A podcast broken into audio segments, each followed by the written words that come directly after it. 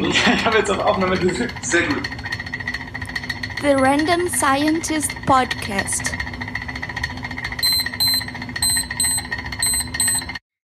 Servus und herzlich willkommen zu einer weiteren Folge von The Random Scientist mit Stefan und Dominik. Heute mit dem Titel Der Zellkern. Auch diese Folge wird garantiert wieder Gene enthalten. So, in der heutigen Folge der Zellkern geht es um ähm, eben den Zellkern, der den Lageplatz der genetischen Information darstellt, ähm, die Benutzung von Luftpolsterfolie als Reaktionsgefäße und es geht um die Heilung von HIV und zu guter Letzt um den ersten deutschen Medizinnobelpreisträger Emil von Behring. Genau, dann ähm, müssen wir ähm, unsere erste Kategorie wie immer ein bisschen Housekeeping machen. Da, was heißt müssen? Wir wollen das natürlich machen, denn äh, wie euch bestimmt schon aufgefallen ist, äh, haben wir ein neues Logo, also ein Redesign von unserem Logo. Das finden wir sehr toll. Und ähm, der Credit hierfür geht äh, an die Birgit. Ähm, die Birgit ist zu erreichen auf Twitter unter Papiertapir und sie hat auch einen Blog, äh, zwar papiertapir.blogspot.de. Das könnt ihr dann auch als äh, Link in den Show Notes finden. Und äh, wir sagen vielen Dank äh, für das äh, schöne neue Logo. Das wird oh ja, vielen, vielen Dank. Sehr gerne äh, verwenden. Und dann fällt den Leuten auch bestimmt auf, Steve, dass wir ein ähm, Intro haben, im Gegensatz zum ersten Mal. Und da möchte ich mich ganz herzlich bei meiner Frau bedanken, die so nett war und das eingesprochen hat. Und auch natürlich ja, bei dir, der den. Barbara. Genau, an die Barbara. Weiß doch jeder, wie die heißt. Ähm, ja, sorry.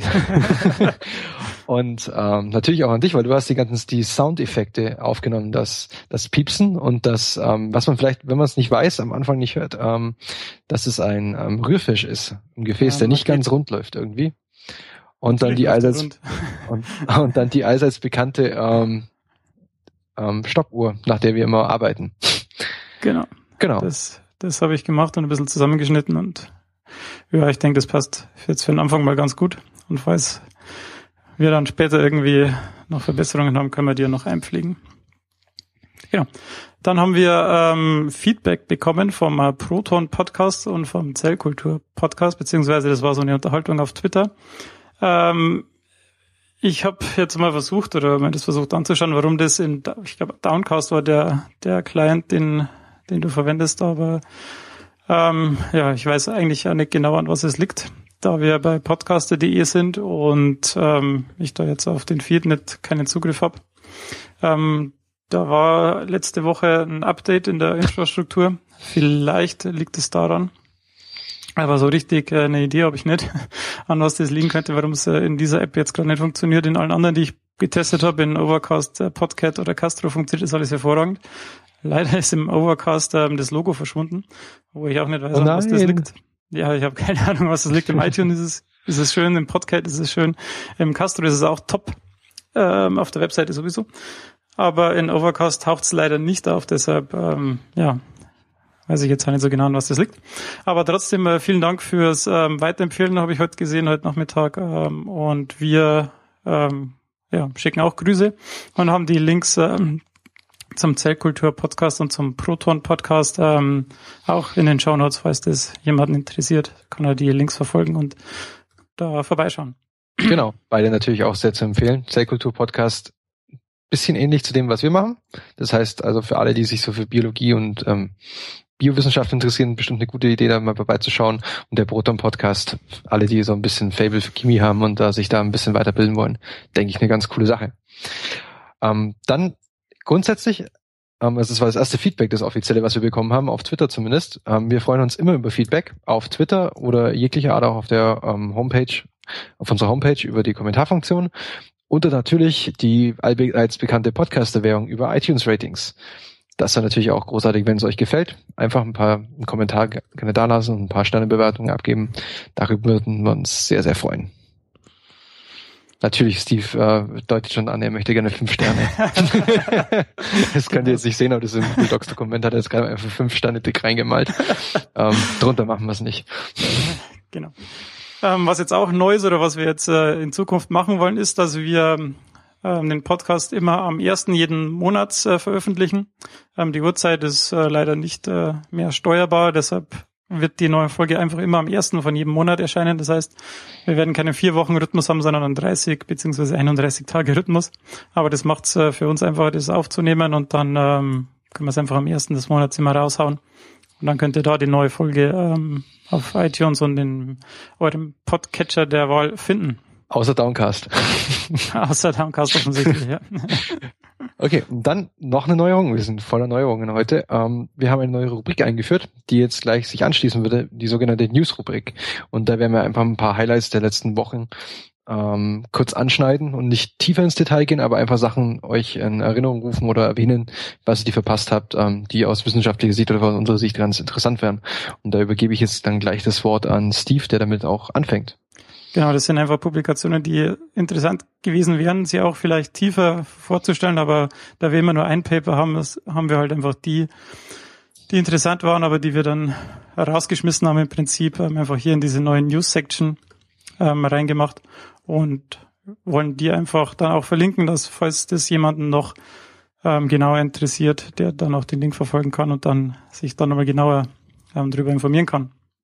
Das erste Thema, das es da gibt, oder das ich da gefunden habe, ist, ähm, dass in Indien ein Busfahrer von einem herunterfallenden Meteoriten äh, getötet worden ist, was auch äh, so wahrscheinlichkeitstechnisch ziemlich blöd gelaufen ist für diesen Mann. Es ist eigentlich gar nicht lustig, aber es ist. Äh, naja, es war, es wäre ent, stochastisch war es entweder, ein, ist es entweder ein Inder oder ein Chinese. Wenn man das so sieht, dann hast du wahrscheinlich recht. Was auch also, ziemlich, was auch ja. ziemlich, äh, ziemlich böse ist. Ja, auf jeden ja. Fall hat, hat er einen Bus gefahren und ähm, der, der Meteorit, der runtergefallen ist, hat dann einen Krater hinterlassen, der 1,2 Meter tief ist. Also es war schon nicht so ein ganz kleiner. Aber wie gesagt, wenn er den tötet, dann muss er auch ziemlich viel Impact gehabt haben. Genau, Links dazu äh, in den Show Notes. Das nächste Thema, äh, das wird wahrscheinlich, da wird wahrscheinlich jeder schon äh, drüber drüber gelaufen sein. Ähm, es geht um Gravitationswellen. Die wurden ja, ähm, ja mit ziemlicher Wahrscheinlichkeit nachgewiesen. Das war das letzte von ähm, Einsteins ähm, Theorien, die oder Modellen, die noch ausgestanden sind, ähm, um die äh, ja, nachzuweisen. Ähm, was die jetzt hier gemacht haben, ist, dass die äh, un unterirdisch in äh, Amerika im Mittleren Westen ähm, ja so einen großen Detektor gebaut haben und da ähm, also die stehen im 90 Grad Winkel aufeinander und da haben sie ähm, Laserstrahlen durchgeschickt und sie haben dann geguckt, wenn sie zurückkommen, ob die dann noch äh, die gleiche Phase haben. Und also sie hatten zwei, Detektor, zwei Detektoren, zwei Laser. Ja, genau, die haben, die haben zwei Laser, zwei Detektoren und haben dann geguckt, ob die Laser, ähm, wenn sie zurückkommen, weil die ja so weit, ähm, also so eine lange Strecke, die Laserstrahlen wandern, ähm, wenn die wieder zurückkommen und auf den Detektor kommen, ob die Phase bzw. die Amplitude sich geändert hat oder nicht. Und darüber wollen sie dann, haben sie dann eben festgestellt, dass äh, eine Gravitationswelle diesen Laser im Prinzip abgelenkt hat. Genau. Ähm, ich habe hier in den äh, Shownotes noch einen Link zu Raumzeit ähm, gemacht. Das ist auch ein Podcast, der sich um, um Wissenschaft eben dreht und der hat eine, ein, also eine eigene Folge zum Thema Gravitationswellen gemacht. Also wenn jemanden das interessiert, gerne den Link verfolgen. Dann äh, etwas äh, lustigeres Thema. Und zwar geht es darum, wenn man mit jemandem zusammenlebt, ähm, weiß man, dass man sich, also hat man zumindest den Eindruck, dass man sich ähm, immer näher annähert gegeneinander. Und es wurde jetzt auch untersucht und äh, bewiesen, dass wenn man tatsächlich, wenn man äh, ja, miteinander zusammenwohnt, dass man sich dann körperlich und auch vom Immunsystem her immer weiter annähert. Das wurde in Nature Immunology veröffentlicht. Und genau, das wollte ich eigentlich nur kurz sagen, dass äh, wenn man da weiter interessiert ist, dann sollte man doch dem Link folgen. Das letzte ähm, Thema, das äh, spielt jetzt mir natürlich sehr in die Karten, denn ich bin überhaupt kein Frühaufsteher. Dominik, wie ist das bei dir so? Kommt drauf an. Kommt drauf an, wenn man ins Bett geht. Ja. Auf jeden also Fall. unter zwölf Stunden Schlaf bin ich mürrisch. Ja, zwölf Stunden Schlaf sind natürlich ja, hohes Ziel. Auf jeden Fall ähm, hat eine Firma 23andMe ähm, eine Genome-Wide Analysis gemacht, also eine genomweite Analyse und hat eben herausgefunden am Ende, dass es 15 Gene gibt. Jetzt, was will denn der Flashplayer hier? Ähm, so, jetzt. Ähm, dass es 15 Gene gibt im äh, menschlichen Genom, die in Verbindung gebracht werden, ob man jetzt ein Frühaufsteher ist oder nicht. Also ich würde sagen, ich kann überhaupt nichts dafür, dass ich in der Früh immer schlecht gelernt bin. Denn äh, es hängt nur an diesen 15 Genen und die habe ich wohl entweder nicht oder schon. Ähm, der Originaltitel ist äh, GWAS, also Genome Worldwide Analysis of 89,000 individuals identifies genetic variants associated with self-reporting of being a morning person. Ist auch in Nature erschienen ähm, im letzten Monat. Und wer sich da dafür näher interessiert, ob er jetzt oder warum er kein Langschläfer oder ein Langschläfer ist, der kann da gerne mal vorbeischauen. Ja, dann ich hoffe, euch hat die neue News Section gefallen. Gerne dazu auch, wie vorhin erwähnt, ähm, Kommentare und Feedback zu den jeweiligen Änderungen in die entsprechenden ähm, sozialen Kanäle. Medien oder unsozialen Medien. Ja, und dann geht's auch weiter mit dem Hauptthema unserer unserer Show. Und zwar dem Thema der Zellkern, nachdem du ja letzte Woche schon den ähm, die Zelle umrissen hattest, was da so Bestandteile genau, sind, genau, ja, gehen wir genau. jetzt heute eben auf den, oder gehst du heute ein bisschen mehr auf den Zellkern ein? Genau, weil ähm, der Zellkern, es ist eben der Lagerplatz ähm, der DNA, also der genetischen Information. Und der ist auch umgeben äh, mit einer Kernmembran, also man kann, ja, die Kernmembran, die kann man ähm, auch gut sehen. Also beziehungsweise den Kern, die Kernmembran jetzt nicht so sehr im äh, Lichtmikroskop. Und normalerweise gibt's pro eukaryotischer Zelle immer einen davon, normalerweise in normalen Körperzellen. Ähm, der Durchmesser vom ähm, Zellkern ist fünf bis äh, 16 Mikrometer, je nachdem, in, welch, äh, in welchem Stadium des Zellzyklus sich die Zelle gerade befindet. Das mit der Kernmembran habe ich schon gesagt. Und in der Kernmembran gibt's eben auch ähm, Löcher, so Transportkanäle, durch die der Zellkern äh, mit dem Zytoplasma, also mit dem Rest der Zelle in Entschuldigung, in ähm, Verbindung steht. Die Außenseite dieser Kernmembran geht dann direkt über ins endoplasmatische Retikulum, von dem ich ähm, letzte Folge schon geredet habe. Hab. Und die Innenseite ähm, des Zellkerns wird von äh, Proteinen äh, ausgekleidet, ähm, den sogenannten Laminproteinen. Da gibt's Lamin AC und Lamin B. Und die haben eben da ähm, Funktionen in äh, Verankerungen von bestimmten Strukturen. Im Zellkern, das habe ich schon gesagt, ähm, wird die, die, die DNA gelagert und wird dann auch im äh, Zellkern umgeschrieben, also trans, transkribiert ähm, zur RNA. Die RNA, also die mRNA ist die Transportform der genetischen Information und die wird dann eben durch verschiedene Proteine und verschiedene Mechanismen aus dem Zellkern exportiert und dann im Zytoplasma eben an die Ribosomen übergeben, wo dann die Proteine gemacht werden. Wie ich vorher schon kurz angesprochen habe, ähm, kann man den Zellkern im Lichtmikroskop sichtbar machen. Und zwar passiert es dadurch, dass man die DNA, die im Zellkern äh, ja, vorhanden ist, ähm, anfärbt. Das kann man einmal durch die Folgenfärbung machen oder wie ich das äh, des Öfteren in meiner Doktorarbeit gemacht habe, äh, mit DAPI. Und dann wird es eben äh, Fluores im Fluoreszenzmikroskop sichtbar, wenn man es mit DAPI färbt. DAPI ist ein Farbstoff, der in die DNA der sich zwischen die Basen der DNA interkaliert und nur dann, wenn der interkaliert ist in der DNA, also sich dazwischen einlagert, nur wenn er das macht, dann ähm, wird er eben, dann fluoresziert er eben und man kann ihn sehen. Gibt eine schöne blaue Farbe, oder? Ja gut, man kann natürlich, man kann also unsere Kamera, die, die macht schwarz-weiß und dann äh, kann man die natürlich nachträglich einfärben. Aber im, im äh, Spektrum ist da hier dann äh, bei 405 Nanometer, also blau. Okay. Da ja. hast du recht. Ja. Ähm, was man im Zellkern dann, wenn man die, die also eine, eine Zelle im äh, Lichtmikroskop anschaut und dann den Zellkern sieht, dann kann man manchmal oder wenn man genau hinschaut, kann man äh, noch weitere Strukturen im Zellkern sehen. Und zwar sind es die äh, Nukleoli. Und dort äh, werden eben die Vorstufen von Ribosomen gemacht. Also ist das der Lagerplatz von der ribosomalen DNA. Das ist ein kleines äh, Genstück, das an äh, fünf äh, Chromosomen ähm, lokalisiert ist.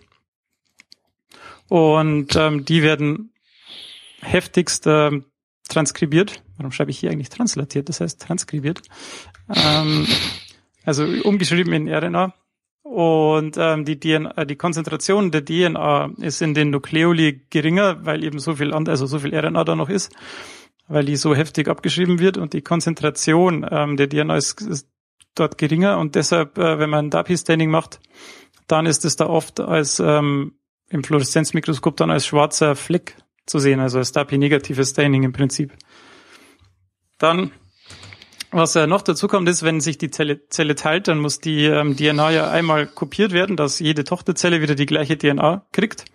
Und wenn das dann, wenn die Zellteilung dann passiert, dann muss der Zellkern einmal komplett zerstört werden. Das heißt, die Kernmembran wird abgebaut, dass eben die DNA aus dem Kern austreten kann und dann verteilt werden kann auf die beiden Tochterzellen. Und dann nach der Zellteilung muss der Zellkern eben wieder aufgebaut werden, dass dann jede Tochterzelle wieder den intakten Zellkern und auch die Kompartimentierung eben für die DNA hat und dass das alles wieder funktionieren kann. Jetzt habe ich schon viel davon geredet, dass die DNA eben im Zellkern ist und die Verteilung der DNA beziehungsweise der Chromosomen beziehungsweise im Endeffekt der Gene im Zellkern, das ist nicht zufällig.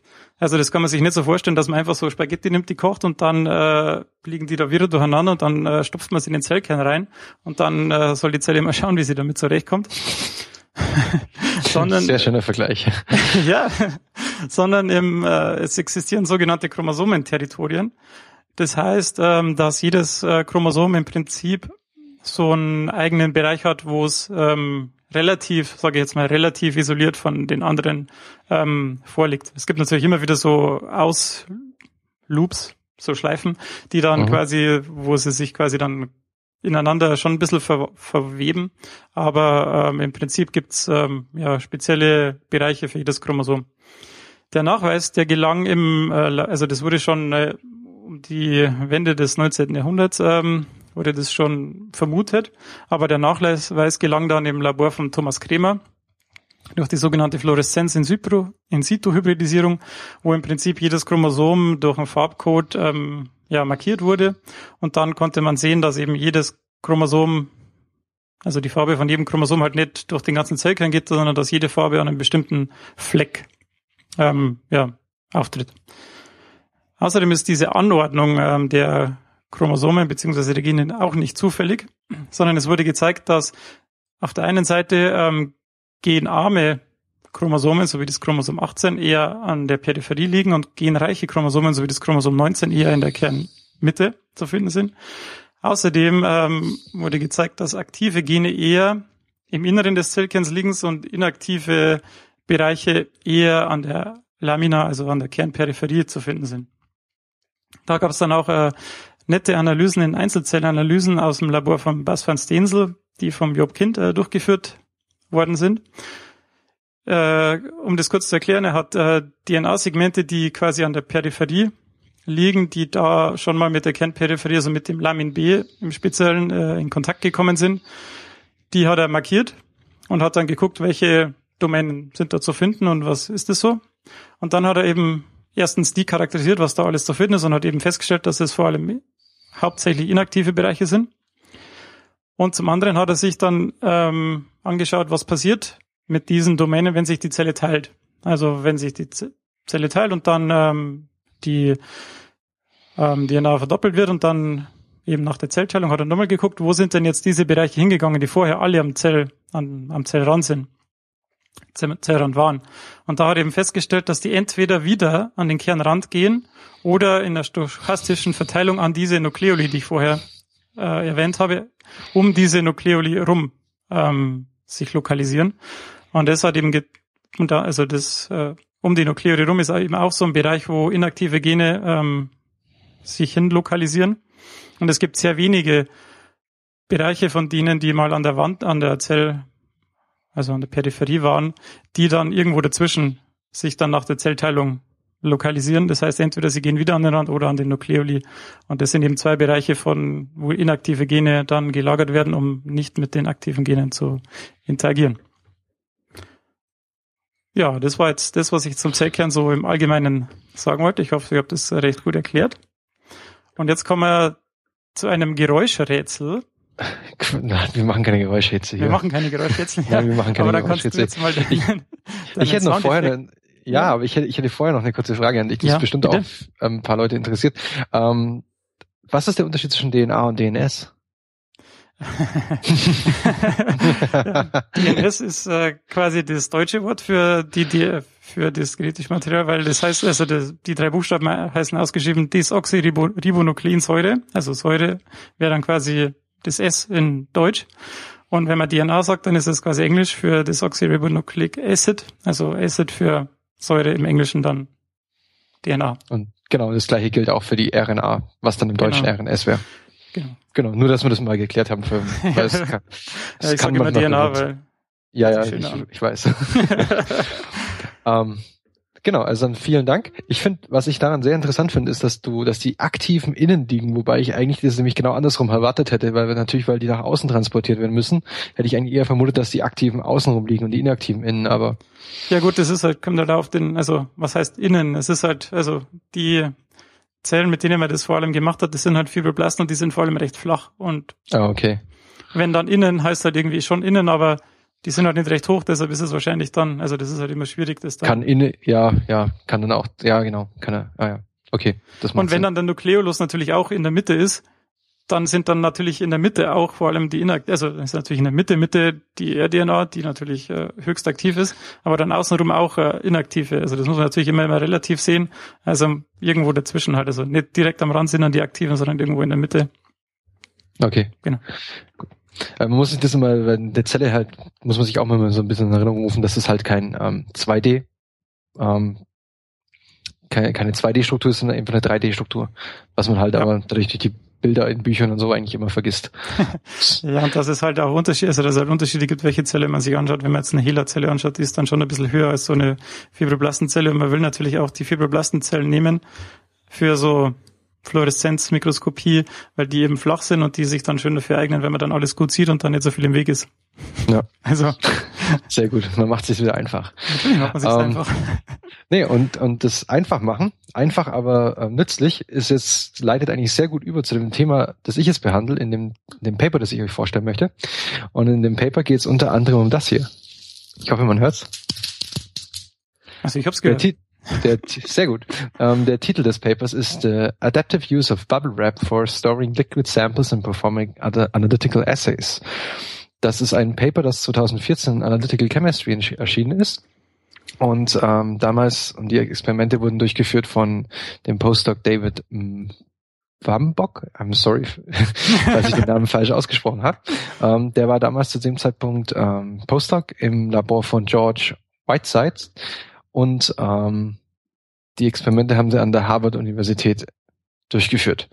Und Whiteside ist, jetzt habe ich bei der, bei der Nachforschung zum Paper rausgefunden, ist ein echt Was interessanter Wissenschaftler. mit Vornamen heißt. Nee, der heißt George. Hassan, für alle, die es nicht wissen, Insider, der ist ein Center bei den Miami Heat, ein Basketballspieler. Ähm, ich glaube nicht, dass der irgendwas von Chemie versteht. Ähm, vielleicht von Team Chemistry, aber uh.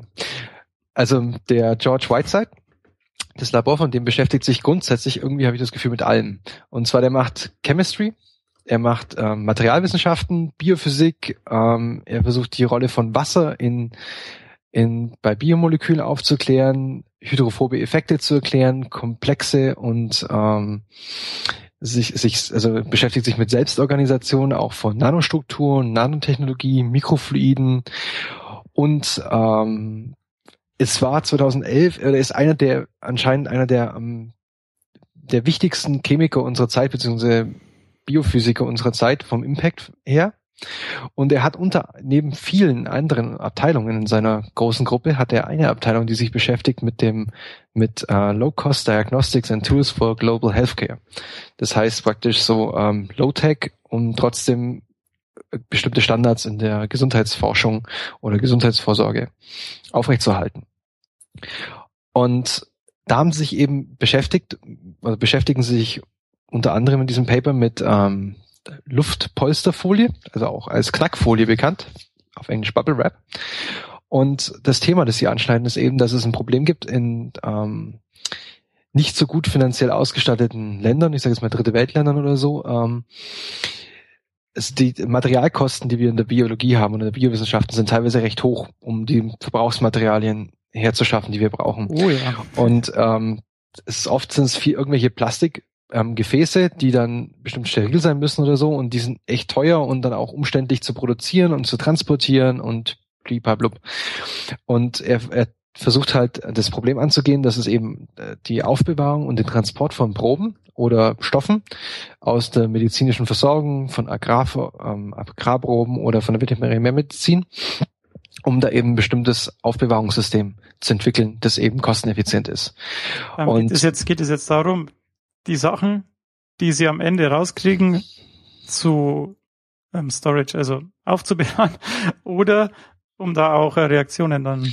Beides, beides. beides. Also sie, sie ähm, zeigen einer, also dazu komme ich dann jetzt, sie werden einer, einerseits zeigen in dem Paper, dass sie damit aufbewahren können, aber auch es für Reaktionen verwenden können. Und aktuelle Produkte eben, das weißt du ja auch, Stefan, ähm, haben sind eigentlich sehr teuer. Also wenn man sich so denkt, also so, auch so Wegwerfartikel, so bestimmte 50 Millimeter Tubes oder Gefäße, was wir verwenden, die schmeißen, die benutzen wir einmal und schmeißen sie weg. Ähm, ja, ja. Sind dann aber schon, auch, ja.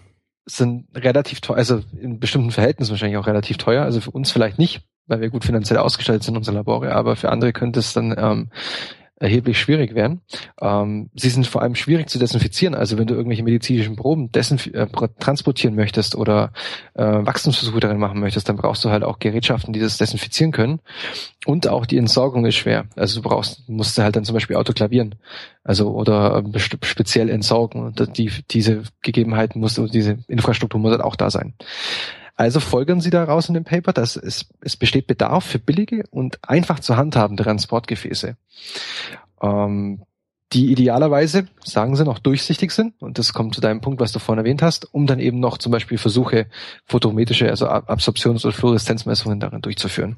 Ja, und in dritte Weltländer wird es wahrscheinlich auch irgendwie, ja, wenn man einen Farbtest für irgendwelche Krankheiten oder so hat, könnte genau. man sich vorstellen, dann kann man das auch eventuell da drin machen. Genau, die, also das kommen sie auch danach ganz am Ende dazu, dass sie eben sagen, man kann das dann auch zum Transport zum Beispiel von vorgemixten ähm, Reaktionen machen, wo man dann einfach nur noch die Probe injizieren muss und dann sieht, ja, nein, färbt sich ja oder nicht. Ja. Und sie haben da, sie haben da schon sehr, sehr viel gemacht in dem Bereich. Das nennt sich nämlich, ähm, die Strategie, die sie dabei anwenden, nennt sich Adaptive Use. Das heißt, auf Deutsch grob kann man das zusammenfassen, sie benutzen bereits existierende Materialien, die in sehr guter Qualität und zu günstigen Preis vorrätig sind und benutzen sie aber für eine andere Anwendung. Klassiker dabei sind zum Beispiel, dass sie anscheinend einen CD-Player genommen haben und den zur Zentrifuge umgebaut haben einen ähm, Flachbett, Flachbettscanner oder Kameras von Mobiltelefonen so umprogrammiert haben, dass sie als kolometrische oder als Absorptions- oder kolometrische ähm, Sensoren dienen, also um praktisch Farbspektren zu messen. Oder ein absoluter Klassiker, ähm, das Fahrrad als Generator. Also dann hock dich drauf, strampel und dann kriegst du Energie. Und in dem Paper jetzt eben beschäftigen sie sich mit der Knister-Knackfolie, wie auch immer professionell genannt Luftpolsterfolie. Professionell. Ähm, ja, die auch unter anderem, also das bin ich auch dabei rauf, auch bei der Nachforschung darauf gestoßen, gibt, es gibt einen Künstler, den Bradley Hart, der das als Kunstobjekt benutzt. Also der nimmt praktisch sich Bahnen von, von dieser ähm, Knackfolie und spritzt dann in die einzelnen Bobbel ähm, Bobbel auch, ähm, auch Fachterm, Bob, oder? Ja, total. Also Terminus technicus. Ähm, spritzt er dann Farbe ein, Acrylfarbe, und die bleibt dann da drin und dann hast du eben praktisch Gemälde in der Folie gemacht. Also sieht auch sehr, sehr cool aus. Und ähm, als positive Eigenschaften von dieser ähm, Luftpolsterfolie ähm, beschreiben sie eben, dass es eben weltweit sehr leicht erhältlich ist. Es ist, es ist ungemein billig. Also ungefähr ein Quadratmeter kriegst du für 60 Dollar und ein Quadratmeter enthält ungefähr 1000 bis 5000 Reaktionskammern, also Bobbel, ähm, je nach Größe. Und wie viel ähm, Volumen passt dann da so rein? Also ähm, das kommt eben auf die Größe an. Du kannst teilweise Milliliter. Weil irgendwann ab, ab einem Milliliter wird es dann wahrscheinlich knapp werden, oder? Ja, dann hast du auch Probleme mit der ähm, mit Durchmischung in der Kammer, aber ähm, also du kriegst schon größere Volumen, also in, in biologischen Termen größere Volumen rein, also also 100 bis ja gut, 1000 Mikroliter. Als, mehr als einen als 1000 Mikroliter wirst du ja wahrscheinlich selten. Brauchst du ja auch einfach nicht, genau. Ähm, es ist leicht, also wie gesagt, es besteht ja größtenteils aus Luft. Es sind verschiedene Formen und Größen eben verfügbar, um dann auch verschiedene Reaktionskammern, Größen anzubieten. Ähm, du hast eine wieder, wiederholende Anordnung. Das heißt, das ist in dem Fall wichtig, dass du zum Beispiel elektronische Messgeräte, also irgendwie Scanner oder so also drauf. Maschinenlesbar dann dadurch. Genau, das ist genau, dass es maschinenlesbar ist. Die nennen das dann Multi-Bubble Essays. ähm, es ist leicht zuzuschneiden, das heißt, du kannst es einfach leicht portionieren. Ähm, jetzt kommt ein toller Punkt, den ich äh, typisch amerikanisch finde. Äh, es ist leicht zu entsorgen. Und sie schlagen halt für die Entsorgung einfach Verbrennen vor. Hallo, wir verbrennen Plastik. Yay. Ähm, naja, gut. Ja, dann kannst du es gerne als Energiequelle nutzen. ja, genau. genau. Die Frage ist äh, halt, ob, ob du das, aber alles, was da drin ist, dann, ob du das dann auch verbrennen willst. Ja, genau. Aber sie finden das ganz toll. Ähm, dann ist es auch eine schöne Eigenschaft, es ist flexibel. Das heißt, ähm, das ist dahergehend wichtig, dass wenn das hier runterfällt oder kaputt geht, äh, es keine scharfen Kanten hinterlässt. Das heißt, du kannst dich nicht dran verletzen. Und ja, äh, das Punkt, geht wahrscheinlich auch nicht so schnell kaputt. Hm, da kommt kommen auch noch gleich. Ähm, und ein Punkt, den ich sehr positiv finde, ich finde es lustig. ist halt, ja, gut. genau, nicht wissenschaftlicher Grund. Ähm, negative Eigenschaften. Ähm, erwähnen sie auch. Es ist nur begrenzt stabil gegen Druck. Da habe ich ein kleines Experiment vorbereitet. Man knackst sie. Also das weiß halt jeder, wenn man da drauf drückt, platzen die Bobbel oder die Luftpolster. Ähm, dann ein negativer Punkt ist, wenn du die befüllen möchtest, brauchst du eine Spritze dazu. Spritze, spitzer Gegenstand, scharf. Hm, auch wieder ein bisschen vom Handling her schwierig. Naja, und es macht die Dinger kaputt. Also, es macht ein Loch rein. Ähm, dazu kommen sie auch gleich. Ach Mann. Ähm, das, ja, aber du denkst, das ist sehr gut. Ähm, das und auch ein Problem ist, das Plastik ist natürlich nicht das Beste, was hier verwendet wird. Das heißt, es ist teilweise lichtempfindlich. Das heißt, es degradiert einfach mit der Zeit unter Sonneneinstrahlung. Es geht, wird, es wird spröde und geht kaputt. Und das weiß man aus eigener Erfahrung, ähm, ist es sehr voluminös. Das heißt, äh, so eine Bahn ähm, Luftpolsterfolie kann schon mal sehr, sehr große Ausmaße annehmen. Ja, aber man kann es auch wieder zusammen, also zusammenrollen. Genau, aber es ist halt sehr voluminös, weil wie, du, wie wir vorhin schon gesagt haben, ist es dann gegen Druck nicht sehr stabil. Das heißt, du kannst auch nicht beliebig zusammendrücken. Ja, das stimmt, David. Ähm, jetzt, was wären wichtige Eigenschaften für so ein ähm, für ein analytisches Gerät oder der analytischen Stoff sind eben, oder für sie wären für so Reaktionsgefäße eben die Aufbewahrung von Flüssigkeiten, dann, dass man Absorptions- und Fluoreszenzmessungen durchführen kann und noch ein weiterer Punkt, dass ich äh, Mikroorganismen darin kultivieren kann, weil dann kann ich natürlich auch vor Ort kurze ähm, Test ähm, vorführen. Ähm, die Aufbewahrung von Flüssigkeit haben sie damit getestet, dass sie mit ähm, Spritzen ähm, einen Farbstoff injiziert haben in, in die Folie. Ähm, und, und damit meinst du jetzt Figur 1, oder? Genau, damit meine ich jetzt Figur 1. Ähm, den haben sie injiziert und sie haben dann die Löcher, die du vorhin schon erwähnt hast, dass sie erscheinen werden, ähm, verschließen sie mit Nagelhärtner. Also nicht mit Nagellack, sondern mit dem Nagelhärter. Das werden die Frauen unter euch kennen. Das ist das, und für die Männer hier die kurze Erklärung, das habe ich mir auch heute erklären lassen. Das ist einfach eine durchsichtige, ähm, eine durchsichtige, ich sage jetzt mal, ähm, Nagellack, der ähm, dann für die Aushärtung oder die den Nagel härter macht. Und wichtig ist eben, dass es durchsichtig ist und dass man da eben keinen roten Nagellack dafür verwendet. Und sie haben da jetzt eben einen Test durchgeführt, indem sie, ich habe es vorhin falsch erklärt, sie haben einen Farbeintrittstest durchgeführt. Das heißt, sie haben ähm, verschiedene, also sie haben Wasser in die in die Bubbles oder diese Pl Plastikgefäße ähm, rein und haben das dann inkubiert mit verschiedenen Farbstoffen und haben dann festgestellt nach ausreichender Waschung, ob es, äh, ob sie eine Farbe in dem in dem, in dem Compartment nachweisen konnten. Und es gab keinen Eintritt. Das heißt, die Dinger sind mit auch mit diesem Nagelhärtner dann gut verschließbar. Ähm, dann ist natürlich eine, eine Sache, die sie testen wollten. Man kann natürlich auch damit ähm, bestimmte Flüssigkeiten verschicken. Das heißt, ich kann sie darin lagern. Und da haben sie unter anderem Schwefelsäure getestet, Ammoniumhydroxid. Ähm, hat alles funktioniert. Sie haben DMSO getestet. DMSO steht für Dimethylsulfoxid und ähm, ganz kurz, es ist einfach nur ein beliebtes Lösungsmittel bei Chemikern oder in der Biochemie allgemein, ähm, das da eben sehr starke Verwendung findet. Was sie allerdings rausgefunden haben, haben und was auch logisch ist, ähm, wenn du Aceton verwendest zum Beispiel. Das, das wollte ich gerade fragen, wie wer ist denn mit Aceton? nee, das funktioniert nicht, weil ja. das zum Beispiel diesen Nagelhärten dann wieder ablöst. Achso, die Nagelhärten, aber die, und, die und das, das Plastik, Plastik auch. Ja. Und das Plastik natürlich auch. Ähm, dann haben sie noch getestet, äh, ob denn aus dieser, also wenn sie haben ja nachgewiesen, dass es geschlossen ist, aber ähm, ob nicht was verdampfen kann, also einfach aus dem Plastik austreten kann. Und da sind ist eigentlich relativ gut, weil sie haben nachgewiesen, dass sie nur sieben Prozent Volumenverlust pro Woche bei 23 Grad haben. Jetzt sage ich gut, bei 23 Grad, schön und gut, aber sie wollten ja, ja auch gerade für dritte Weltländer das einsetzen oder für technisch nicht hochgerüstete Länder und Versuche machen. Jetzt weiß ich nicht, wie das dann aussieht, ähm, wenn du da irgendwie eine Sahara bei 50 Grad Proben nimmst. Ähm, ob das dann der Volumenfluss dann noch so stark bleibt. Aber es kommt halt auch auf die Anwendung an, ob das dich, ähm, ob das dich juckt oder nicht und halt auch, wie schnell du es transportierst. Ähm, das heißt, im Endeffekt, durch diese Versuche haben sie nachgewiesen, dass man diese Knackfolie als Transportgefäß benutzen kann für unter anderem Blut- und Urinproben oder andere äh, Flüssigkeitsproben, zum Beispiel Gewässerproben oder sowas.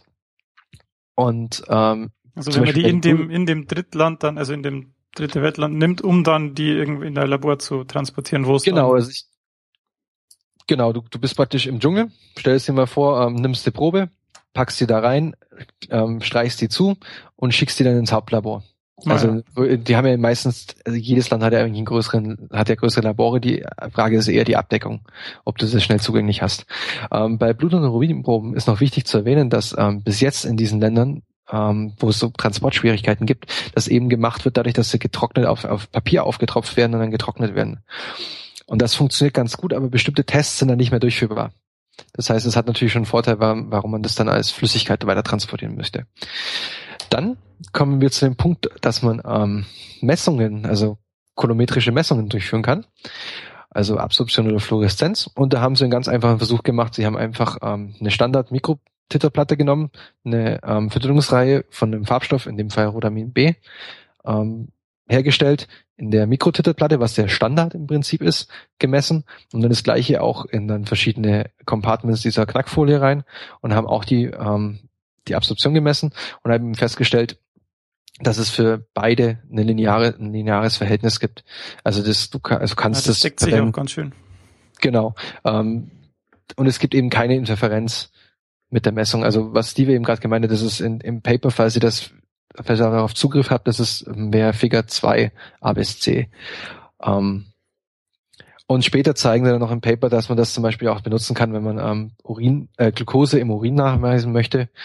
Und da haben sie einfach so ein, auch so ein Mock-up-Experiment gemacht, dass sie einfach künstlich äh, Urin genommen haben, eingefüllt haben und dann verschiedene Glukosekonzentrationen reingegeben haben und da eben einen Test durchgeführt haben. Also es funktioniert sehr gut. Ähm, dann kommen wir zur Kultivierung von Mikroorganismen. Haben sie auch sich angeschaut, ob das durchführbar ist. Dafür sind mehrere Faktoren ausschlaggebend. Um Mikroorganismen zu kultivieren, muss es gasdurchlässig sein, das Material. Das heißt, weil die, die meisten Mikroorganismen, die dann wachsen sollen, brauchen eben unter anderem Sauerstoff. Und da haben sie zum Beispiel ähm, Wasserstoff, Helium, Ammoniak, CO2, Methan, Sauerstoff, Argon und ähm, NO2 getestet und äh, haben das zum Beispiel, haben die ähm, Knackfolien waren ungefüllt, haben die dann in den Gaskammer gegeben mit dem entsprechenden Gas, haben kurz haben gewartet und haben dann geguckt, ob ähm, sich praktisch die Folien aufge, aufgebläht haben. Und sie konnten eben durch diesen ähm, Kammertest nach, diesen Test in der Kammer nachweisen, dass es ähm, für alle erwähnten, von, von, von mir vorhin erwähnten Gase, ist herrscht eine Durchlässigkeit. Das heißt, die Sauerstoffversorgung, um es mal kurz runterzubrechen, von Mikroorganismen ist ist ähm, sichergestellt. War, der, war die Kammer dann ähm, unter Druck oder war das einfach bei Atmosphärendruck dann?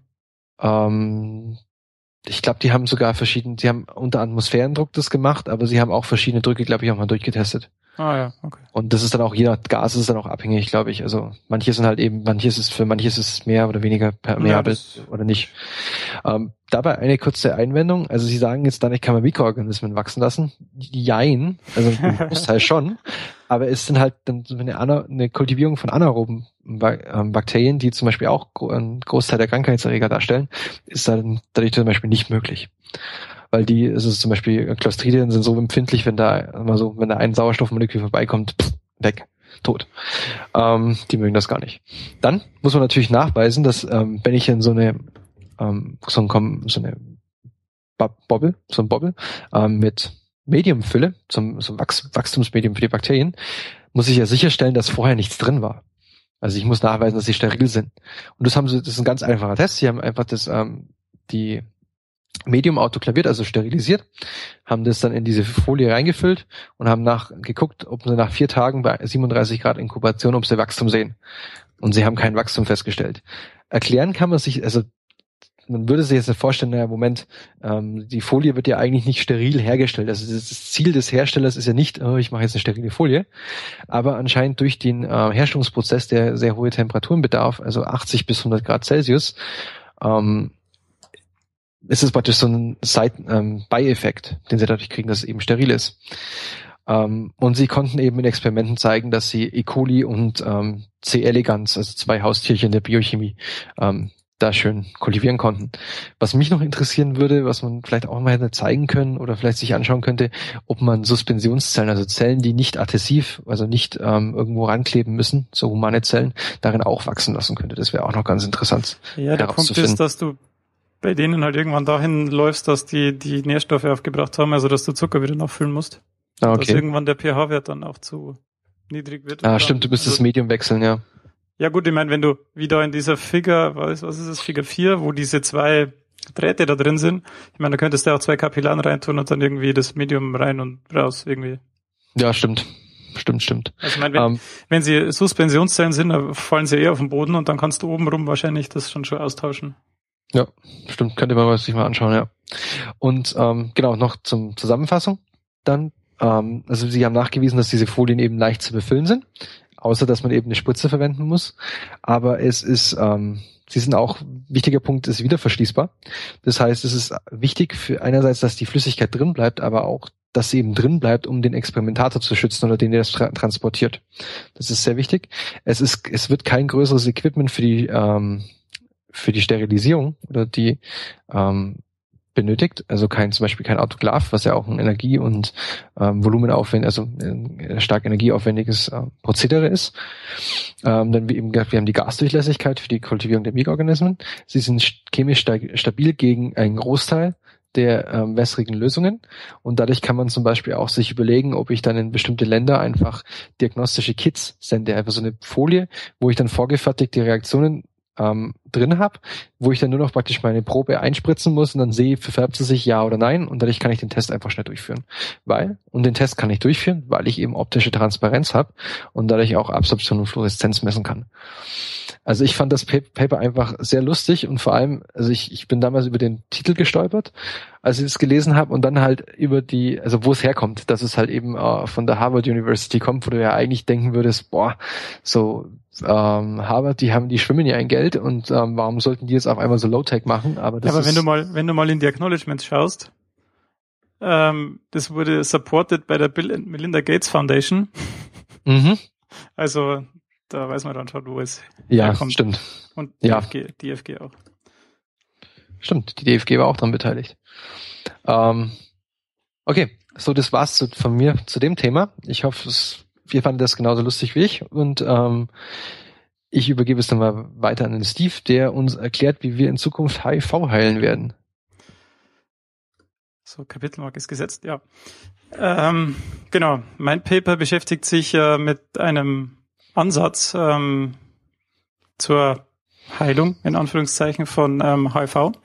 Und zwar ist der Titel des Papers Direct Evolution of a Recombinase that excises the provirus of most HIV one primary isolates with high specific specificity.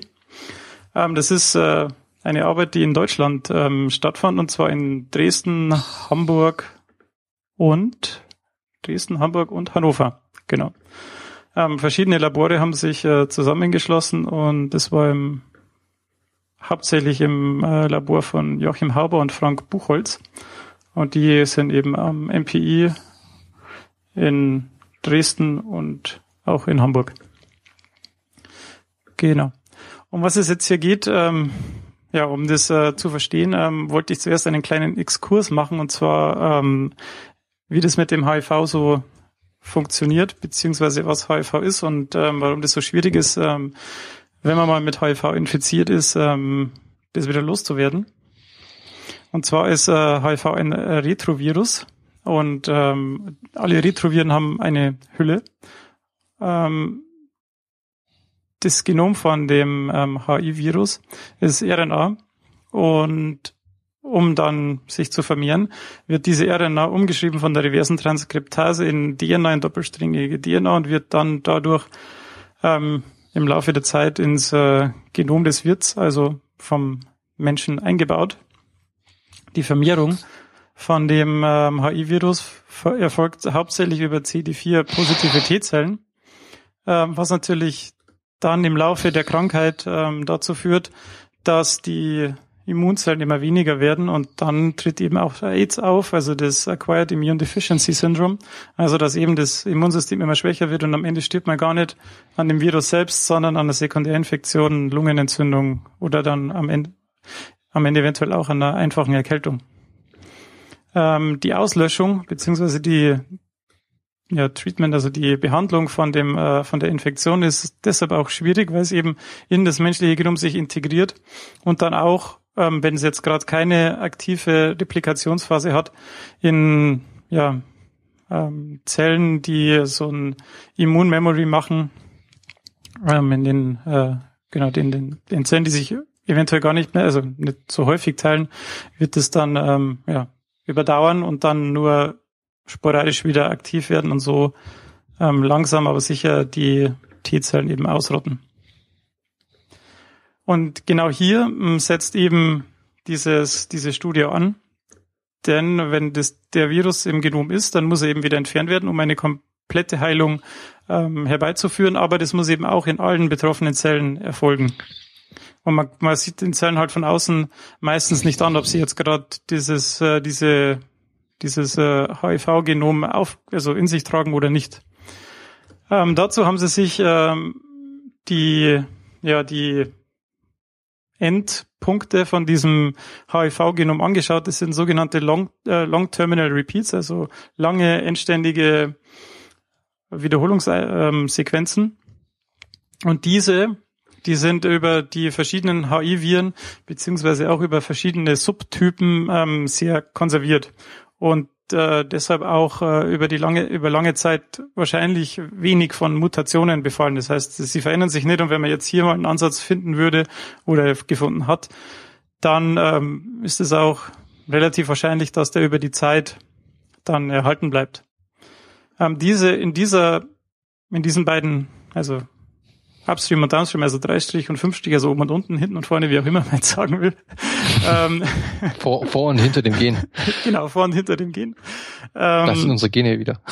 ja, das sind sie garantiert. Die bösen Gene, Gene im HIV-Virus. Ähm, und jetzt habe ich irgendwas gedrückt, aber die Aufnahme läuft doch. Gut.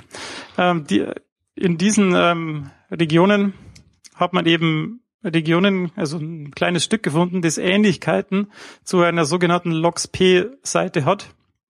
Und diese LoxP-Seiten, die werden schon lange dazu ähm, verwendet, um Stücke aus dem Human, also aus Mäusegenomen oder aus äh, in der Zellkultur aus aus dem Genom eben rauszuschneiden, beziehungsweise die dann halt rauszurekombinieren. Das heißt, ähm, das sind äh, eben gleiche Bereiche und die überlappen und dann wird eben so ein ringförmiges DNA-Molekül rausgeschnitten und die die lineare DNA-Sequenz wird dann an der Stelle einfach, was heißt einfach, aber die wird dann da fortgeführt. Und ja. Um, und das jetzt die, Luft holen. Ja. ja, ja, das war jetzt ein Luft holen zum Ansatz zur Frage. Und ich glaube, mit der LoxP-Seite ist vielleicht nochmal ganz genau zu erklären. Ähm, also mir ist es, ich habe das, ich mache ja seit Jahren keine Genetik mehr. Ähm, nochmal, also ich, mir ist das mal, ja, ja, ich mache da nur das Endprodukt. Ähm, Nochmal, was ist nochmal genau eine LoxP-Site? Also ich, ja, die LoxP-Seite, das sind quasi zwei ähm, gleiche beziehungsweise halt palindromische Sequenzen und wenn sich die über, also wenn die zueinander kommen und überlagern, dann kann es da quasi zu einem zu einem Ausschneiden von der Sequenz kommen, die in der Mitte liegt. Also die überlappen okay. quasi und also dann wird, wird das wird das ähm, ja einfach ausgeschnitten. Einfach. Also praktisch eine Erkennung, für dieses Enzym, das es ausschneidet, ist praktisch eine Erkennungssequenz, die LoxP-Site. Genau, das ist, ähm, was man dazu noch braucht, ist die Cre-Rekombinase und die ähm, führt dann eben dazu, dass ähm, das ringförmige Molekül ausgeschnitten wird und die beiden anderen Enden quasi wieder legiert werden, also zusammengeführt werden und dann geht quasi mhm. das, ist das quasi ausgeschnitten und ja, man ist es los.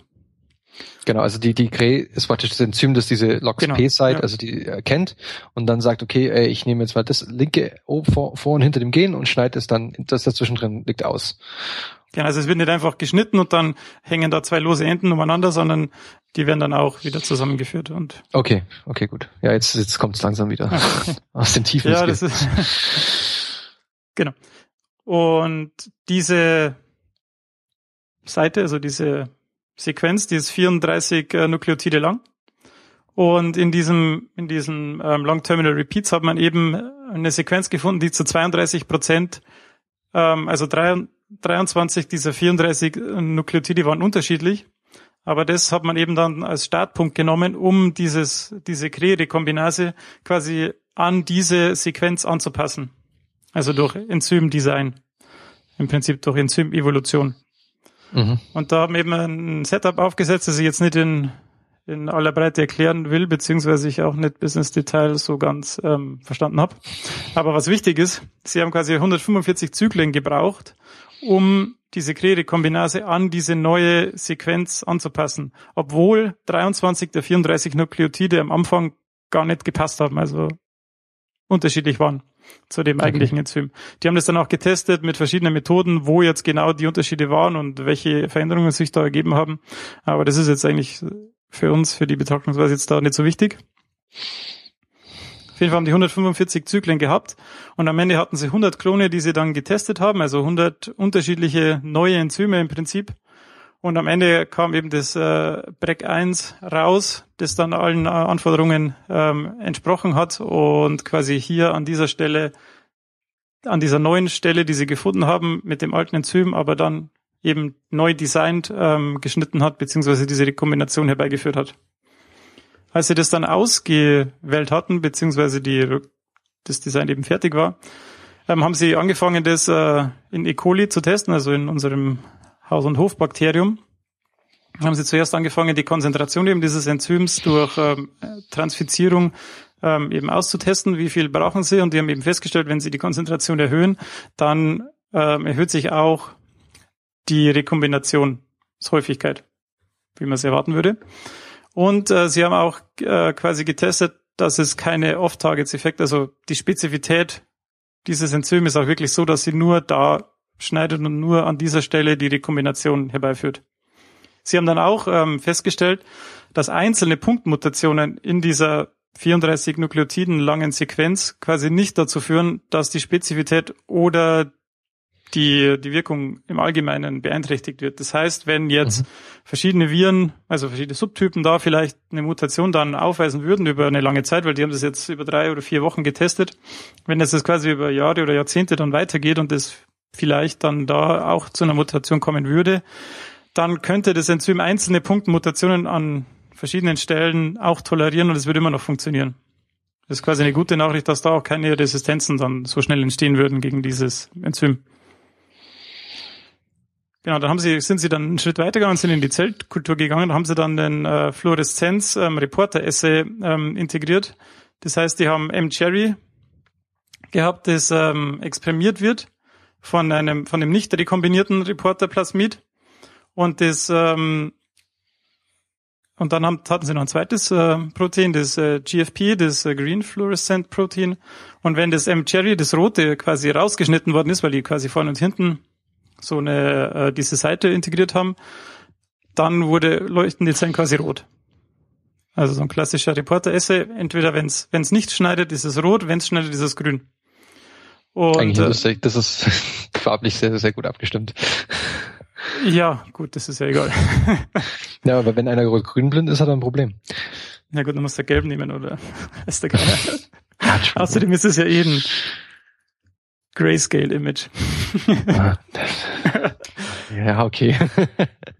Auf jeden Fall ähm, waren die Ergebnisse, die sie dann hier erzielt haben in diesem Reporter Plasmid dann vergleichbar zu denen in coli, also in den Säugerzellen. Hat es genauso funktioniert wie in den E. coli-Zellen. Dann sind sie wieder einen Schritt weiter gegangen und haben quasi dieses Reporter-Stück ähm, ins äh, Genom integriert, also direkt in die DNA von dem von den Zellen. Und hier hat es, hat es genauso funktioniert, also hat genau die gleichen Ergebnisse gezeigt. Dann sind sie weitergegangen und haben geschaut und haben ein Full Length, also ein, ein ganzes HIV-Genom genommen, haben das reingetan, das konnten sie auch rausschneiden. Und dann sind sie quasi wirklich in die, in die Anwendung gegangen und haben eine T-Zelllinie genommen, die ähm, HIV-positiv war und da, da waren auch alle Tests positiv. Also das scheint wirklich ähm, ein sehr robustes System zu sein. Dann sind sie weitergegangen und haben Nebenwirkungen getestet, also haben quasi dieses Enzym in allen möglichen Zellen ähm, einfach experimentiert, ohne irgendwelche Tests damit zu machen und haben es einfach für drei, vier Wochen geschaut, ob irgendwas an der Zellteilung oder an, dem, an der Stabilität vom Genom ändert. und ob sich der Phänotyp ändert und so weiter. Und das war auch alles unauffällig, also keine Nebenwirkungen, keine Off-Target-Effekte, die Zellteilung war ganz normal. Dann haben sie auch das in Mäusen gemacht. Entschuldigung. Und auch Mäuse, die BREC 1 quasi exprimierten, waren phänotypisch ganz normal, sind ganz normal gewachsen, haben sich ganz normal gezeigt. Alles super. Dann haben sie quasi aus einem Patienten Zellen entnommen und haben dann quasi ja, getestet, ob das Enzym da funktioniert und haben das auch kontrolliert mit dem MT-Vektor, also mit einem Vektor ohne Enzym. Und die Viruslast wurde im Gegensatz zu diesen MT-Vektor-Kontrollen in den, in den äh, BREC1 behandelten Zellen wurde die geringer. Das konnten sie messen. Und das äh, weist, also deutet dann schon mal in die richtige Richtung. Was jetzt natürlich ein bisschen ein, ein negativer Punkt ist, ist, dass es natürlich keine Heilung für 100 Prozent der Fälle ist. Weil nur 72 Prozent der Infektionen in diese Gruppe fallen, in diese Gruppe M mit dem Sub Subtypen ABC, in denen diese ähm, in Genomsequenz im Prinzip vorkommt in diesem im, im Virus. Und von denen haben, also von, und von denen 72 Prozent haben eben 90 Prozent diese, diese Stelle mit dieser genauen Sequenz. Das heißt, im Endeffekt könnte man damit 28 Millionen infizierte Leute erreichen, Stand heute. Ist jetzt eigentlich schon eine ganze Menge. Aber es ist halt ja. nicht 100 Prozent der HIV-Infizierten. Was sie dann noch sagen, ist es, ist, dass ähm, da dieses Enzym ein oder zwei Punktmutationen in dieser Sequenz toleriert, dass es wahrscheinlich ist, dass es noch mehrere, also noch mehr als diese 28 Millionen weiterhilft, weil eben wenn andere Subtypen da ein oder zwei Veränderungen haben, dann kann das auch wirken. Und was noch ein Problem ist, ist, dass es, also was Sie noch erwähnen, ist, dass es schwierig ist, wenn es mehr als ein Virusgenom pro Zelle gibt. Dann ist es halt, ähm, dann könnte es sein, dass man quasi falsche falsche Teile des Genoms wieder zusammenfliegt. Wenn es zwei auf einmal gibt, dann können wir quasi ja zwei verschiedene Chromosomen dann aneinander kleben und dann wäre es halt einfach für die Zelle geschehen. Aber erstens ist es dann nur eine und die wird dann wahrscheinlich eh sterben. Und was noch dazu kommt, ist, dass wenn diese Zeiten im Zellkern weit voneinander entfernt sind, dann ist es unwahrscheinlich, dass sich die finden und sich dann rekombinieren. Mhm. Aber sowas kann man zum Beispiel dann, ob man jetzt so einen Patienten damit vorher behandelt, kann man über einen ähm, Screening vorher ausfinden. Ja, also das, muss man, das muss man wahrscheinlich auch. Das muss er wahrscheinlich auch, weil man muss halt gucken, was im Einzelfall dann die bessere Behandlung ist, wie groß die mhm. Viruslast ist, wie es ihm halt geht und ob man das dann überhaupt machen muss. Ja, weil ich meine, heutzutage ist ja eigentlich so, dass soweit ich das ist aufgef also, weil ich auf dem neuesten Stand bin, dass du bei HIV ja eigentlich fast eine normale Lebenserwartung hast. Ja, die, also die antiviralen, die antiviralen Behandlungen und wie, was man auch immer für, also die kombinierten Behandlungsmethoden, die man heutzutage hat, die führen natürlich schon dazu, dass es ähm, dem Patienten gut geht und dass die wahrscheinlich auch relativ, sagen wir jetzt mal in Anführungszeichen, alt werden können. Aber mhm. sie können natürlich, sind natürlich immer nur anstecken und das ist natürlich dann ja. ja. ein Problem der Sache. Ja. Okay, also das, ist, das klingt echt sehr, sehr cool. Ich meine, ähm, eine Möglichkeit, das ist eine Radikalmöglichkeit, um wirklich jede Art von HIV äh, zu therapieren, das, das wurde auch schon mal durchgeführt, ähm, ist im Prinzip die Therapie, die bei Leukämie durchgeführt wird. Das heißt, ja, ich mache eine, äh, platt machen. Genau, ich mache ich mache eine Knochenmarktransplantation und da gibt es zum Beispiel auch, glaube ich, sogar in Berlin einen Fall, wo sie einen Patienten heilen konnten, ähm, der mein der arme Mensch hatte HIV und bekam dann noch Leukämie. Aber ähm, im Prinzip hatte er Glück im Unglück, weil er nach der ähm, Leukämietherapie, wo eben das ganze Immunsystem platt gemacht wird und das Knochenmark und ein neues Knochenmark, ein nicht HIV-infiziertes Knochenmark dann bekommt. Ja, das hört man ähm, schon ja, das wird vorher auch getestet, äh, war er dann auch geheilt. Aber ja, das, das, ist natürlich die Radikallösung und das kannst Ja, das ist halt auch immer der mit der ganz großen Keule draufgeschlagen. Genau. Das, das kann man halt auch nicht für jeden machen, weil das ist wahrscheinlich auch nicht günstig. Nee, du brauchst halt auch die ganzen Spender dazu. Und so eine Knochenmarkspende ist halt auch nicht, äh, sag mal, so gesund für, also sie ist erträglich für den Spender. Das ist eigentlich heutzutage überhaupt keine Gefahr, aber du, aber du brauchst, also du brauchst halt auch immer die Spender. Du ja, brauchst also kostet, kostet das ja auch ein Haufen Geld. Haufen, ja, genau. Und ähm, ja, aber sehr cooles Paper. Also fand ich, finde ich sehr, sehr interessant. Ja, das hat mich sehr beeindruckt, muss ich sagen. Ich hatte auch noch ein anderes ähm, Paper über HIV, äh, wo sie in irgendwelchen Algen ähm, Wirkstoffe gegen HIV gezüchtet haben, aber das äh, hat das natürlich dann äh, getoppt und ja, vor allem, dass sie halt auch schon in Mäusen sind. Also im Prinzip, die sind ja schon echt richtig weit. Also ja, ich weiß halt jetzt auch nicht, ähm, ob das jetzt schon zählt als klinische Studie oder was da noch ansteht, aber ja, es klingt ja, ja schon glaube, vielversprechend. Ja. Ja, also ich glaube, die sind, sagen wir mal so, sie sind, glaube ich, nicht weit weg von Klinik. Also einer der ersten Schritte sind ja eben Tierversuche und dabei auch erstmal die Toxizität abzuklären. Und wenn sie ja, gut, du müsstest das natürlich irgendwie, ich weiß nicht, wie man das da machen, weil du kannst ja nicht dieses Plasmid einfach spritzen, oder? Ja, bräuchte es halt irgendwelche Vektoren. ich weiß nicht, wie, das, wie, die Medikation da ausschaut. Das weiß ich. Ja, das, das, genau, die Darreichungsform wird auch ein bisschen schwierig. Kannst du nicht einfach irgend so eine Spritze geben und dann ist es okay. Ja gut, intravenös kannst du wahrscheinlich viel mehr geben als in Tablettenform. Wahrscheinlich wird es dann noch intravenös gegeben. Ja, aber du, du müsstest dann auch den, ja, ja, ja, ist auf jeden Fall interessant, also wie das dann ja. abreicht wird. Es bleibt ähm, zu verfolgen. Ja, sehr gut.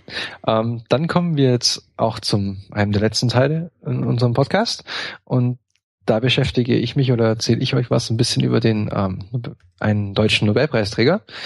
Ähm, dieses Mal geht es um den Herrn Emil Adolf von Behring. Der wurde 1854 in Hansdorf geboren im Westpreußen und ist dann 1917 in Marburg gestorben. Emil von Adolf von Behring war der erste deutsche Nobelpreisträger und auch der erste Nobelpreisträger in dem, im Fach ähm, Physiologie oder Medizin überhaupt. Er erhielt den Medizin-Nobelpreis, kurz gesagt, in 1901. Für, in der ähm, Begründung liegt da, steht dann für seine Arbeiten über Serumtherapie und besonders für deren Anwendung gegen Diphtherie, mit denen er der medizinischen Wissenschaft neue Wege erschloss und dem Arzt eine erfolgreiche Waffe im Kampf gegen Krankheit und Tod gegeben hat. Er hatte dann auch die ähm, im, in der Bevölkerung die, den Titel Retter der Kinder oder Retter der Soldaten. Das kam dadurch zustande, die Diphtherie, nee, ähm, weil er dadurch die Kinder gerettet hat durch die Diphtherietherapie und eben im Ersten Weltkrieg zur Berühmtheit kam, ähm, dadurch, dass er Tetanus-Heilmittel, ein Tetanus-Heilmittel hatte, also Wundstarkrampf, und dadurch die Soldaten in Schützengraben ähm, schützen konnte.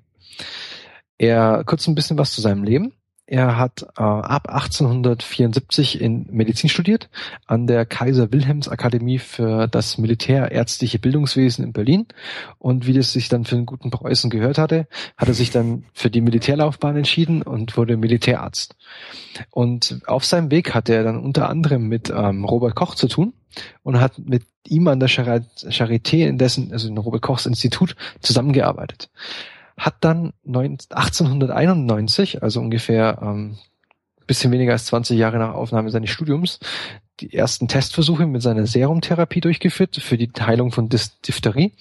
Das Mittel wurde damals aus Schafen isoliert und seine ersten ähm, Versuche damals verliefen leider erfolglos und das, man muss sich das mal vorstellen, im Zuge von, wir hatten es gerade in der HIV-Therapie von klinischen Studien und verschiedenen Phasen, ähm, die ersten Tests hierbei wurden an zwei Kindern durchgeführt, die allerdings dann trotzdem starben, weil man wie nachher herausgefunden hat, die Dosierung einfach zu gering war.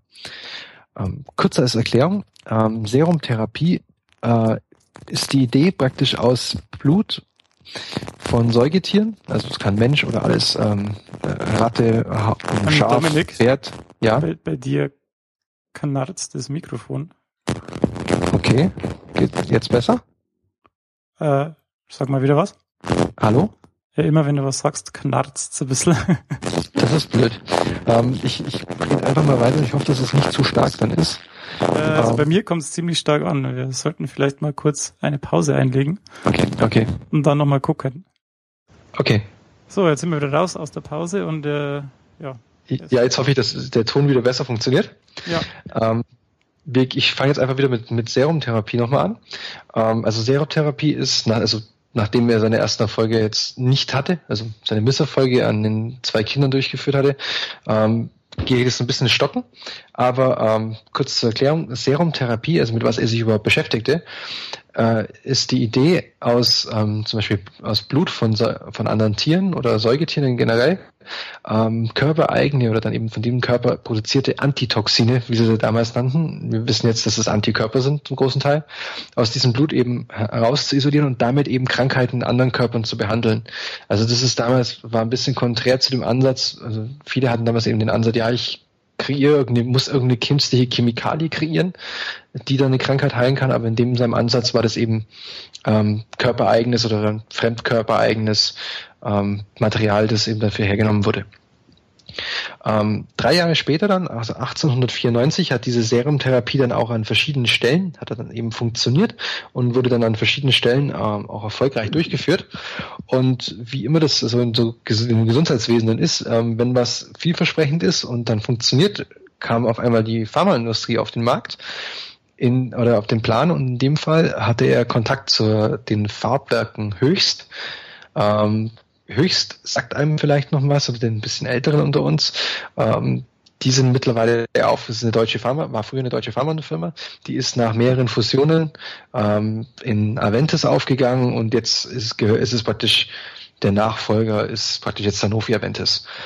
Und die sind dann mit aufgesprungen auf den Wagen, auf den Bandwagon und haben sich ihm, haben ihn praktisch finanziell unterstützt und mit ihm dann quasi die erste ähm, die erste Produktionsstätte äh, in Frankfurt auch hochgezogen, wo sie dann mit irgendwie, glaube ich, 70 Pferden oder so dieses Serum hergestellt haben. Ähm, später hat er dann ähm, seine eigene Firma gegründet, die Beringwerke GmbH. Und die hat ähm, irgendwie, ja, es ist fast tragisch komisch, weil sie hatte maßgeblich profitiert von dem Ausbruch des Ersten Weltkriegs, dadurch, dass natürlich dann die Nachfrage in, durch den Stellungskrieg äh, an Serumheilstoffen für Tetanus oder unter anderem Cholera-Impfstoffen immens anstieg. Also da hatte er großen finanziellen Erfolg dadurch. Ähm, er starb allerdings 1917 schon und erlebte somit das, äh, oder, äh, den, das Ende des Ersten Weltkrieges nicht mehr. Ähm, ist, finde ich, interessant, weil er für mich, also mir ist dieser Charakter in Erinnerung geblieben, dadurch, dass es so, auch so ein Sinnbild ist für was, was dieser Erste Weltkrieg eigentlich in der, in der Welt verändert hat. Es war jetzt nicht nur ein Krieg, der eine unglaubliche Material- und Menschenschlacht war, also im Sinne von Waffen und eben Menschen, die dabei verbrannt oder zu Tode gekommen sind, sondern es war auch ein Kampf der Wissenschaftler. Also dass man eben auch, muss sich in Erinnerung rufen, dass es im Ersten Weltkrieg zum ersten Mal zum Einsatz von chemischen Kampfstoffen kam, aber auch die Verteidigung dieser chemischen Kampfstoffe auf der anderen Seite in der medizinischen Forschung oder in der Biowissenschaftenforschung also auf das war auch so praktisch ein, ein Battlefield der Wissenschaftler. Also ich entwickle einen Kampfstoff und dann der andere entwickelt sofort was dagegen oder einen besseren Kampfstoff. Und ähm, das sollte man sich einfach nur so ein bisschen in Erinnerung rufen, dass das schon äh, ziemlich heftig war, fand ich zu dieser Zeit, wenn man sich das so überlegt. Und er ist der erste deutsche Nobelpreisträger überhaupt und der erste Medizin-Nobelpreisträger überhaupt von 1901. Sehr gut. Ja. War der dann auch ähm, im Prinzip derjenige, der den Aderlass dann gestoppt, also den Aderlass als Therapie dann gestoppt hat?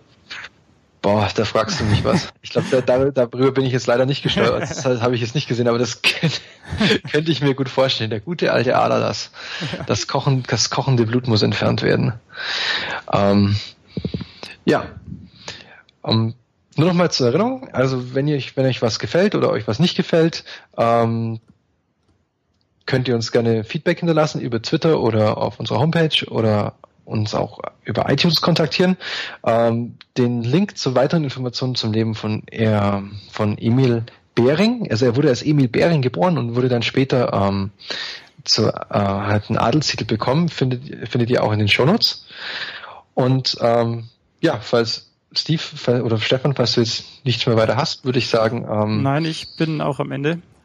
Völlig Was ich nur sagen wollte, ist, wenn jetzt die Qualität am Ende vielleicht ein bisschen schlechter war, dann bitten wir das zu entschuldigen und vielleicht könnt ihr, euch könnt ihr uns noch ein bisschen Rückmeldung geben, ob das am Ende jetzt noch tragbar war oder ob es äh, schlechter war wie vor der Pause. Ich weiß auch nicht, an was das jetzt gelegen hat. Aber vielleicht haben wir einfach das ein Stunden Skype-Limit erreicht. vermutlich. Ähm, so, dann bleibt uns, glaube ich, jetzt nichts anderes mehr zu sagen, als euch noch einen schönen Tag zu wünschen, schönen Abend oder ähm, gute Nacht oder schönes Wochenende, schönen Start in die Woche, je nachdem, wann ihr das hört. Genau. Und wir hören uns beim nächsten Mal wieder. Was ist denn dann das Thema eigentlich? Weißt du schon? Das Thema beim nächsten Mal, das wäre natürlich jetzt gut, wenn man das wüsste, aber wenn wir jetzt den Zellkern hatten, dann wäre das äh, gut, ähm, beim nächsten Mal über die DNA zu sprechen. Also noch genauer, oh. wie ist die aufgebaut, was sind die Bestandteile und ja, das wäre, glaube ich, ein ganz guter Start. Falls ihr noch irgendwelche Fragen zu anderen biologischen Themen habt oder falls euch irgendwas interessiert, falls wir irgendwas erklären können oder sollen, dann könnt ihr uns das auch gerne auf Twitter fragen oder auf unserer Homepage. Dann versuchen wir das vorzubereiten und dann so gut es geht eben das äh, Thema zu erklären. Aber ich denke, falls es irgendwas gibt, dann können wir das gerne versuchen auch einzubauen, wenn es da irgendwelche Fragen gibt zu irgendeinem biologischen Thema. Okay. Und sonst würde ich einfach sagen, bis zum nächsten Mal und, und Servus. Bis bald. Servus.